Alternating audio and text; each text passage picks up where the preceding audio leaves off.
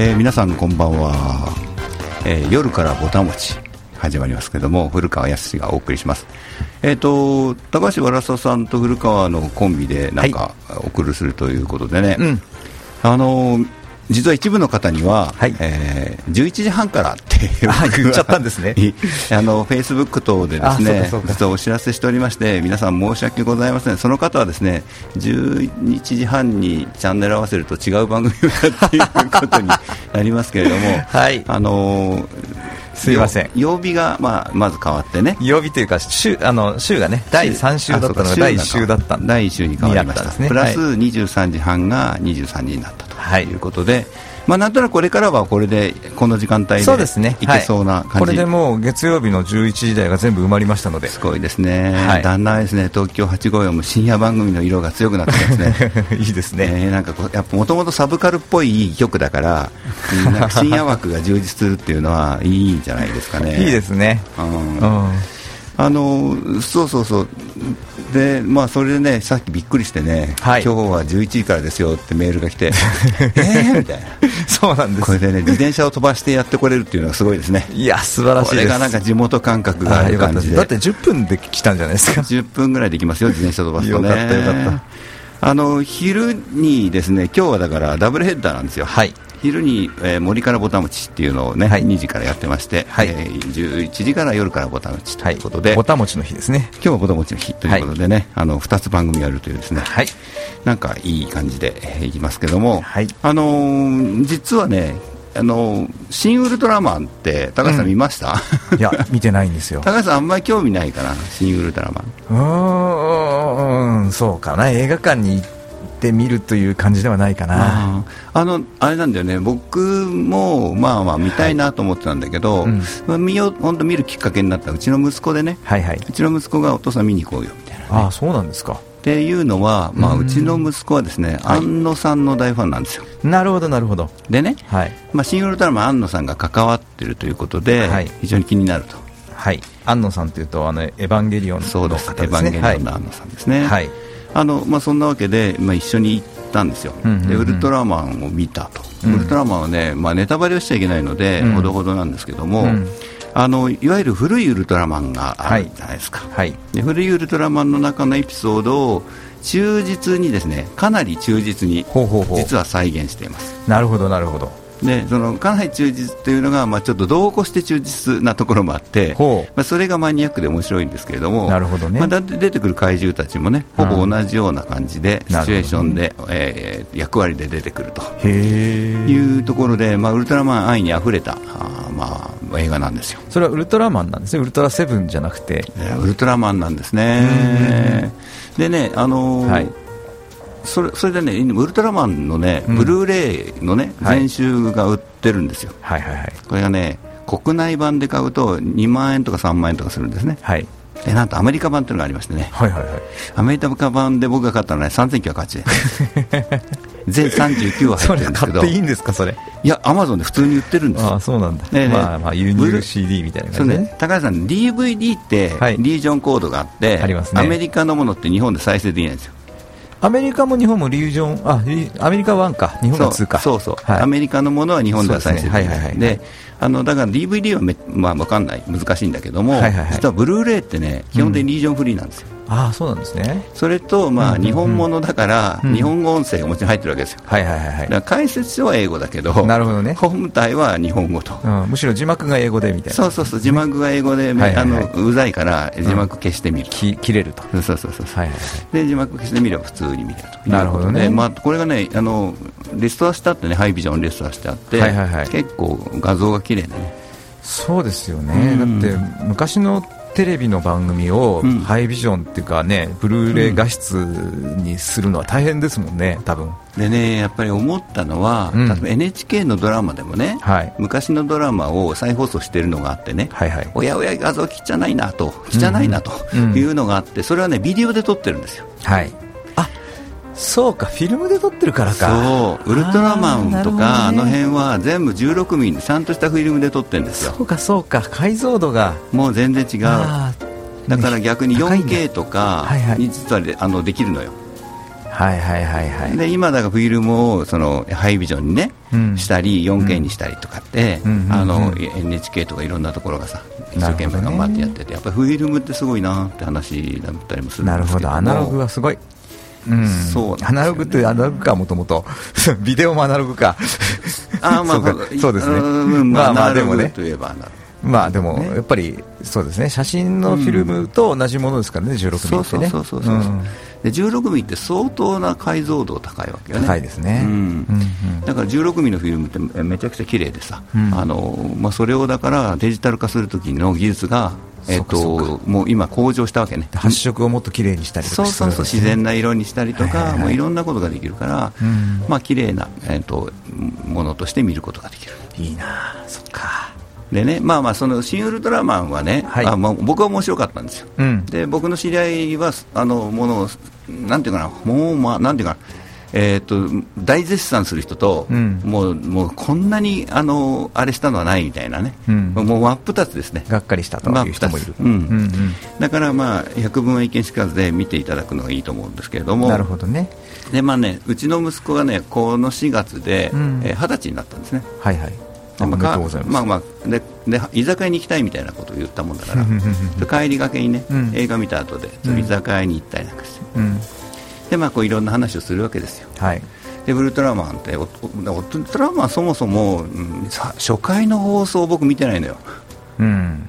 初回の放送を見てなくて僕らでも再放送なんですよ、そうですよね、うんでもやっぱりその痛烈に記録に残ってるわけだから、うん。こう新ウルトラマン見てね懐かしいなって感じ、古川さんだとセブンとかの時代ですかね。いや実はね帰ってきたウルトラマンなんか。僕らがあの小学校のはい。高学年、中学年高学年は帰ってきたウルトラマンなんですよ、私エースの時代ですからね。そうそう。その次ですでもう一つ前の実はセブンは、うん。僕が生まれた新潟ではね、はい。放送はしてたんだけど、うん。その時はね民放が1局とかしかないからなるほどなるほど。巨人戦がある時はですね 放送しないのよ。なるほどね。ほとんど放送しなかった。なるほどね。あれねいくらあれですよ。野球がなんとなく嫌いなのはその頃からかもしれない。いや好きなんだよ。今日もだからあの大谷の試合とかもね朝見てましはいはいたけど、はいはい。まあす嫌いじゃないんですけどでもね、はいやっぱりなんかどうしてもねあの恨みがあるね、なうん野球にはね、うん。でまあそんな話はあれでね。で今日はまあその新ウルトラマンの話はねまああんまりネタバレしちゃうんでちょっとやめとこうかと思ってね、はい。でその飲み屋居酒屋でね息子とも話をしてましてね、はい。最近どんなの聞いてる？みたいな話をね音楽ですよ、はいはいはい。音楽の話をするわけ。すげえなそんな話息子とできちゃうんだ。二十歳過ぎるとね。いやうちの娘も21ですけど、うん。音楽の話したことないですよ。まあ。何聞いてんだろうあの子。うーん。まあだからそれでね。はい前まではねあの広沢進ってあらあのヒカシュかな、はい、それも古い人だな、ねえなんでそれなのっていう話なんだけど 今またすごいあれ、ね、カルト的な人気なんだよ。なるほどね。でそれはねまあいいんですよ。いいですね。サブカルっぽいですね。うんでそれじゃなくて最近はねあのヒップホップというかなラップを聞いてるんだと。なるほど。それでちょっとお父さんすごいいいのがあるよみたいな話で教えてくれたのが、うん。モーメント・ジョーンっていう人なんですよ。はあ、はあはあはあ、ここに CD ありますね。そうそう。 Moment Joon の曲をちょっと皆さんに聞いてもらおうと思うんで、はい。えー Moment Joon のね。あそうだ Moment Joon の前に、うん。ですね。 Awich ですね、はい。そうそうそうそう。エイウィッシュエイウィッシュの方から聞こう。今はい。日はね、2曲ちょっとずつだけずつ聞いてもらおうと思うんですけど、はい。 Awich の Queendom。うん。はい。これをちょっと冒頭2分ぐらいかな。聞いてもらおうかな。えっ、と2分ぐらいちょっとね聞いていただいたんですけどもあのーはいはいまあ、話の流れとしてはね、その Moment Joon っていいよって息子が言った時に、そうそう、そういえばお父さんも最近ラップすごいなと思う人がいるんだよって言って、うんうんうん。この Awich って話をしたら、うん。息子がね、おお、 Awich すごい、それいいよねみたいな話で盛り上がったわけ。ほう。でなんで僕が Awich なのかっていうと、うん。今聞いていただいて歌詞をね、うん。ちょっとすごい重い重い重いんですよ。言葉がすごいですね。沖縄なんですね。うん。前回の夜ボタでも沖縄の話をちらっとしたかな。知ってましたね。はいはい。で50年みたいなね復帰50年っていうのは、はい。なかなかこう深い、ね、歴史があるみたいな話とかね、うんうん。NHK のその50年な日本に帰ってきた記念特番みたいなのをいっぱいやってたんだけど、うん。結構みんななんか痛烈でね、えーそれがねこの「Awich っていうこの人のこの曲がね、うん。やっぱりちょっと沖縄 j p o p の歴史をさうん探っていくみたいな番組があってさ、うんうんうん。それに Awich さんがこう全体を通して出てきたんだけどこの曲をかけてうん。やっぱりあのすごい強烈だよね。強烈ですねヘリコププターが飛んでくんだよまだ。いまだに、はい。えーだからあーすごいな。その沖縄っていう国が日本でありながら日本でないみたいなね。うん。そのさっきの実はシン・ウルトラマンとも実はちょっと関わるんですよ。ほうほうほシン・ウルトラマンはね宇宙人じゃなくて外星人って言われるね映画の中では。なるほど。だから、まあ、その久保田早紀の異邦人じゃないけど、うん。その自分のその故郷じゃないところにいるというかな、うん。うん。自分のオリジナルじゃないところにいるみたいな、うん。まあ、そういうことがですね沖縄の人の中にはですね、うん。なんかこう悶々としてあるのかなみたいなことをね例えばもともと琉球王国の流れで、うん。まあ、その中でもいろんななんか、えー、と血統の違いがあってね、うん。なんとか家の流れですか、なんとか家の流れですみたいなことで、もともとの歴史をたどっていくと、そういうね、こうあのちなんか住み分け隔てじゃないけど、あ住み分けみたいなのもあるらしいんだけど、うんうん。まあ、それがだからアメリカになり、うん。えー日本になりね。うん。じゃあ私たちは一体どこの国の人なんだろうみたいな、うん。やっぱり自分をに問いかけるみたいな話が沖縄の人の中のねディープなたソウルの中にねあるのかなっていうのを、まあ、このあ Awich ってすごく可愛らしい女性なんだけど、うん。ものすごい挑発的な歌詞で、うん。ものすごい挑発的なモーションっていうかな踊りとかで、うん。あのこう迫迫ってくるというかなやっぱり訴えてくる、メッセージを発してくるっていうものすごいそのドスンとくるわけね。うんすごいですね。このドスンとまあ、それでこの Awich すげえなと思っていて。なるほどなるほど。でねさで次の曲をちょっとまた聞くんですけども、はい。それこそさっきの「モーメント・ジョーン」なんですけどね、はい。まあ、ちょっとこれ聞いてみましょう、あの冒頭やっぱり23分のところまで聞いてもらうんだけど、はい。KIX えっ、とまあ聞いていただいたのが「モーメント・ジョーン」で KIX ってね。KIX 関西国際空港のそうですね。略ですね。はい。要するにこれはもううちの息子からのまた聞きなんでね、うんうん。あのあれなんですけど韓国人なんですよ。はいはい。でお阪大に入るんです大阪大学。ああそうなんですね。で大阪大学に入って、うん。日本でですね異国人として生きる道を選ぶんですよ。はい。その異国人として生きるっていうことがこの CD1 枚の、ね、中にうんずっとこう語られるのね。なるほど。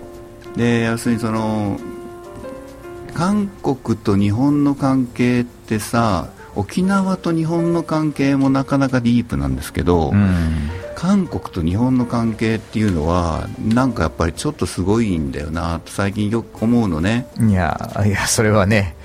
はい、んそうですよでねはい。あの太田光って爆笑問題のね、はいあのまあ、爆笑問題の人たちが、なんていうかロ歩くロボットカメラみたいなのね、うん。えーいろんな国を訪問して、うんうん。挨拶して、そうどうしてるみたいなね、まあはい感じでやったりする番組があったりして、うん。韓国の若者にね、いろいろ聞いたりして、うんうん。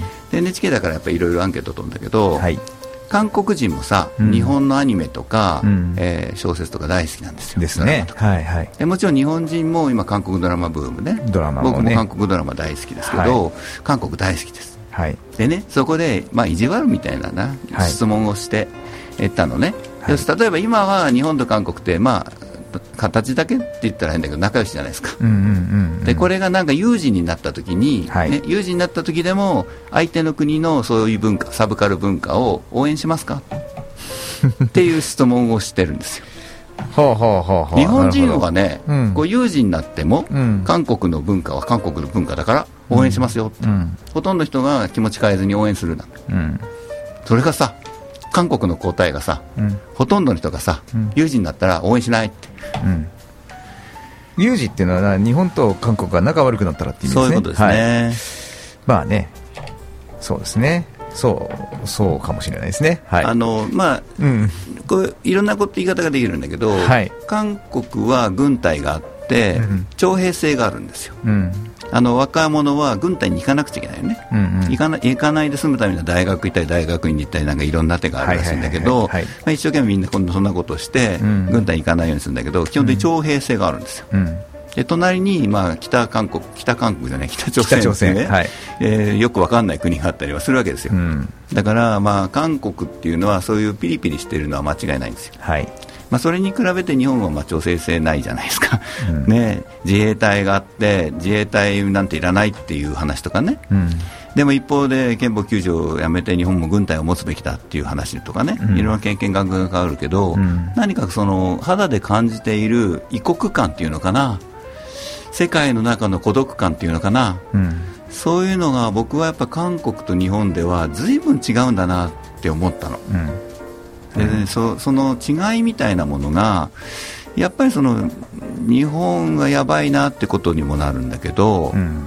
でも韓国、そこまでなんかきついこと言わなくてもいいんじゃないとも思ったりもするし、ね。これはどういうことだかわからないけど、ほら映画監督で是枝さんっているじゃないですか、はい。是枝監督、はい。是枝監督がさの最新作が今、カンヌでね、うん。えーっと主演賞を取ったんですよ、韓国人の方がね韓国の映画なんですよ、はい。韓国が舞台にした韓国語の映画なはいんです。よ。はいはいはい。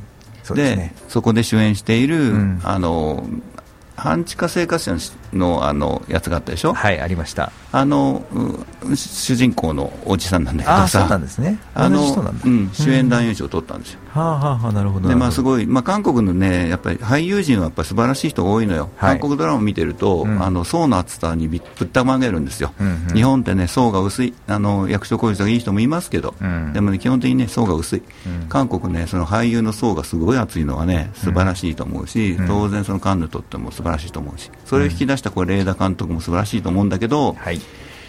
それほとんど報道されてないでしょ。うん。そうね。どそううだと思う？それ みたいな。なんかよくわかんないんだよね。うん。何かその日本人の中にもまだまだ韓国に対するまだかまりと言ったらあれだけれども何かあるのかなと思わざるを得ない時があってね、うん。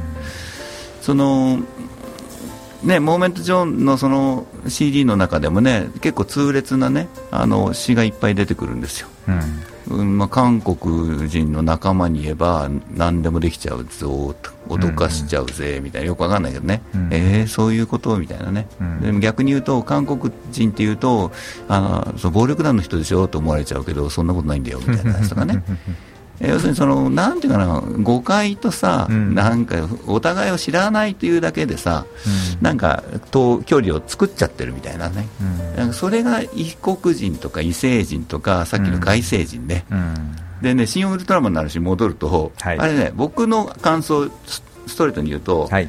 ウルトラマンの孤独を描いてるんですよ。なるほどね。なるほどなるほど。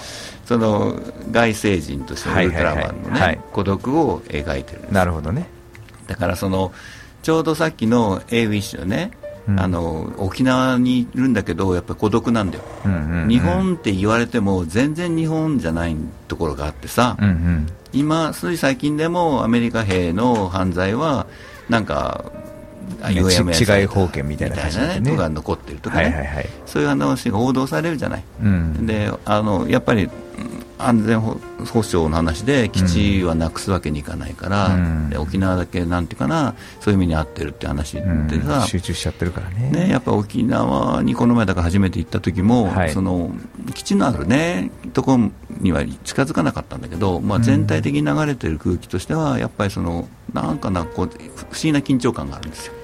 そうですね。ちょっと行くと基地あるしね、国道を走るとすぐに基地が見えてくるし。はいでやっぱりあの兵隊さんもね、はい。あの国際通りを夜歩いてるしはい。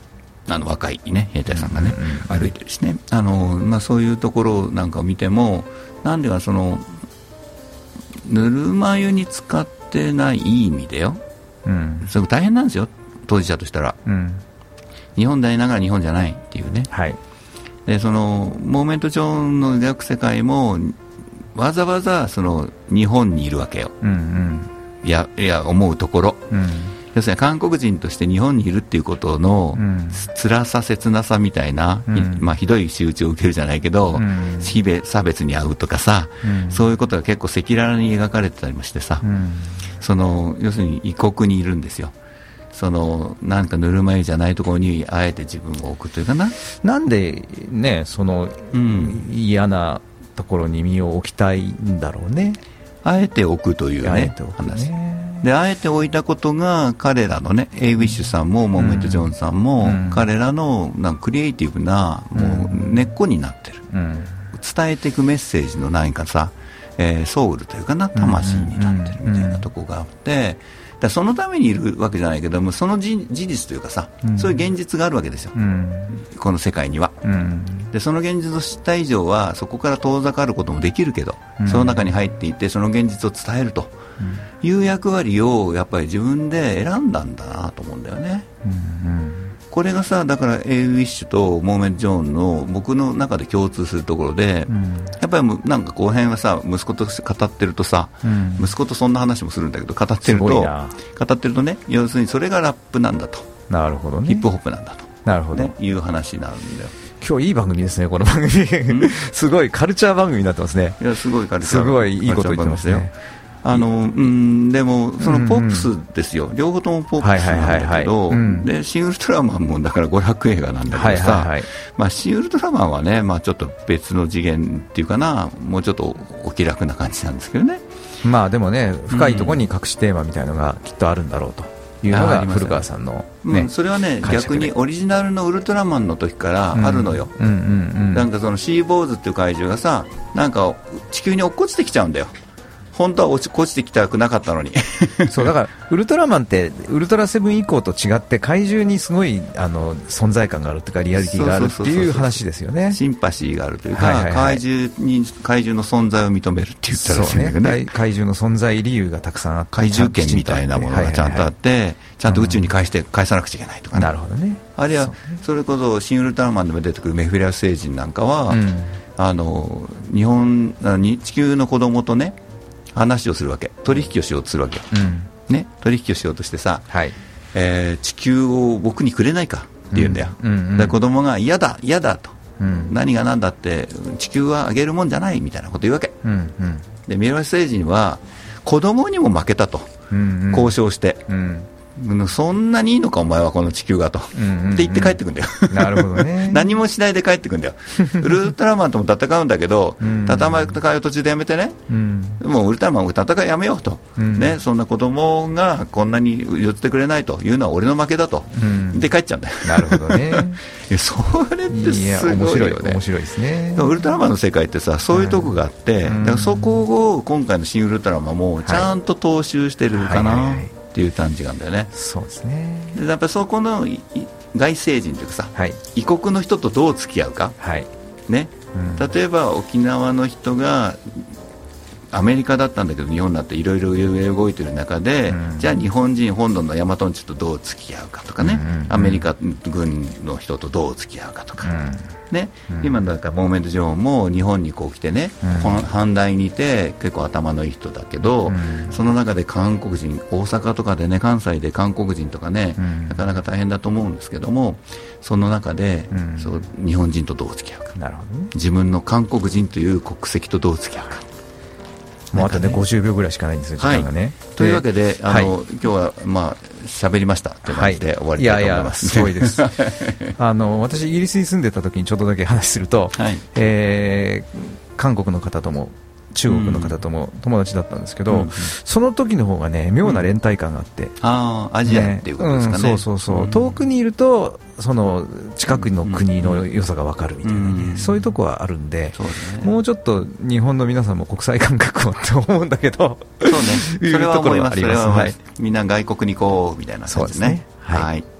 そんな感じで今日の夜からボタン町は終わりにしたいと思いますけど、はいよろしいですかね？はい、ありがとうございます。はじゃあまた来月お会いしましょう。さよなら。さよなら。